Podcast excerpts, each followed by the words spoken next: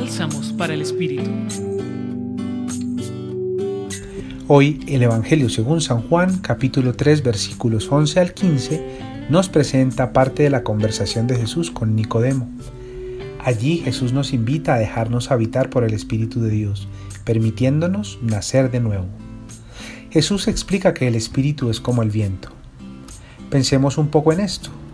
El viento sopla por doquier, en distintas direcciones, a veces fuerte, a veces suave, y cuando le prestamos atención lo podemos escuchar.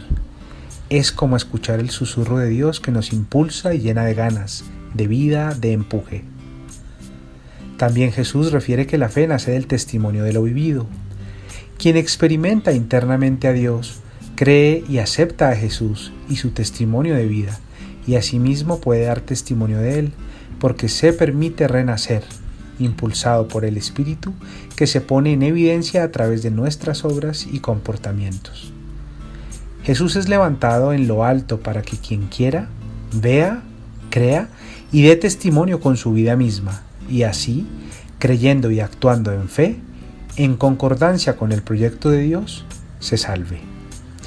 Tener fe en Cristo nos lleva a comprender, así como Él mismo lo hizo, que estamos llenos del Espíritu de Dios, que nos hace nuevos, nos guía, nos inspira y que nos concede dones para poner al servicio de manera amorosa, generosa y desinteresada, aportando decididamente en la construcción de su reino.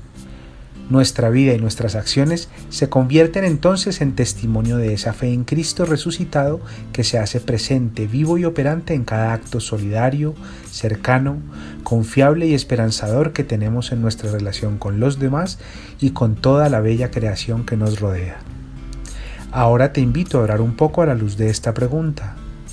¿Qué tanto permites que el Espíritu Santo guíe y moldee tu vida? Compartió contigo Gustavo Adolfo Espinel Barreto desde el Centro Pastoral San Francisco Javier de la Pontificia Universidad Javeriana.